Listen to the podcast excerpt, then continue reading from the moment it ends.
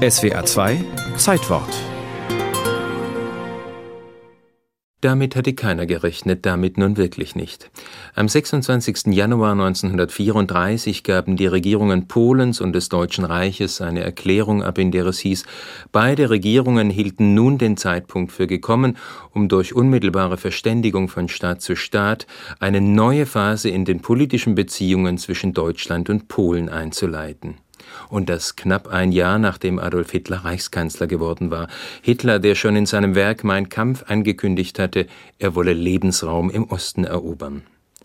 Beide Regierungen bekannten sich zu einem vollständigen Gewaltverzicht. Unter keinen Umständen, so hieß es wörtlich, würden die Regierungen bei der Austragung von Streitfragen, die möglicherweise auftauchen könnten, Gewalt anwenden.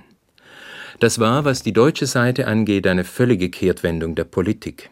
Kein verantwortlicher Politiker der Weimarer Zeit hatte gewagt, die deutsche Ostgrenze so zu akzeptieren, wie sie im Versailler Friedensvertrag 1919 festgelegt worden war. Die Revision dieser Ostgrenze war bis zum Januar 1934 gemeinsames Ziel der deutschen Außenpolitiker, in welchem politischen Lager sie auch immer standen.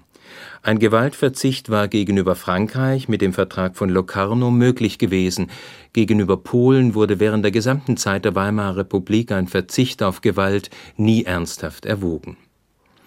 Die antipolnische Stimmung war eindeutig und natürlich erhofften nationalistische Gruppen von Hitler eine noch aggressivere Polenpolitik.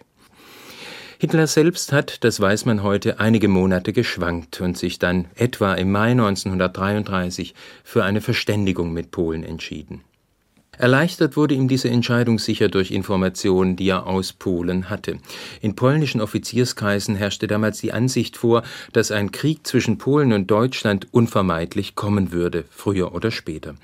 Und ein beträchtlicher Teil der höheren Offiziere ging auch davon aus, dass Polen diesen Krieg nur dann gewinnen könnte, wenn er bald geführt würde. Am besten gleich, solange Deutschland militärisch noch nicht vorbereitet war und auch durch die inneren Auseinandersetzungen der Machtergreifung noch geschwächt war. Es gab erste Vorbereitungen der Polen für einen Präventivkrieg. Von denen wusste Hitler, und er wusste auch, dass die Reichswehr kaum eine Chance hatte. Die polnische Armee war etwa doppelt so stark. So hat also die schiere Furcht vor einem polnischen Angriff Hitler zu dem Nichtangriffspakt getrieben. Daneben hat er damals wohl auch noch im Sinn, die Polen als Bündnispartner für einen großen Feldzug gegen die Sowjetunion zu gewinnen. Und die Polen, warum haben sie diesen Nichtangriffspakt unterzeichnet? Wohl in erster Linie, weil ihnen der Mut fehlte, auf eigene Faust gegen Deutschland vorzugehen. Frankreich lehnte eine gemeinsame Aktion ab und auch sonst war Hilfe nicht zu erwarten. Im Gegenteil, Polen wäre vor aller Welt eindeutig der Aggressor gewesen. Es ist nachvollziehbar, dass man da zunächst doch versucht hat, alle anderen Möglichkeiten auszuloten. Als das Deutsche Reich im Oktober 1933 aus dem Völkerbund austrat, drängte der polnische Staatschef Marschall Pilsudski auf zusätzliche Sicherheitserklärungen der Reichsregierung und Hitler ging darauf ein.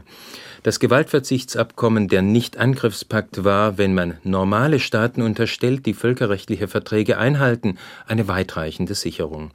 Zumal die Erklärung nicht nur von den Regierungen unterzeichnet, sondern auch von den Parlamenten verabschiedet wurde, um ihre Bedeutung zu unterstreichen.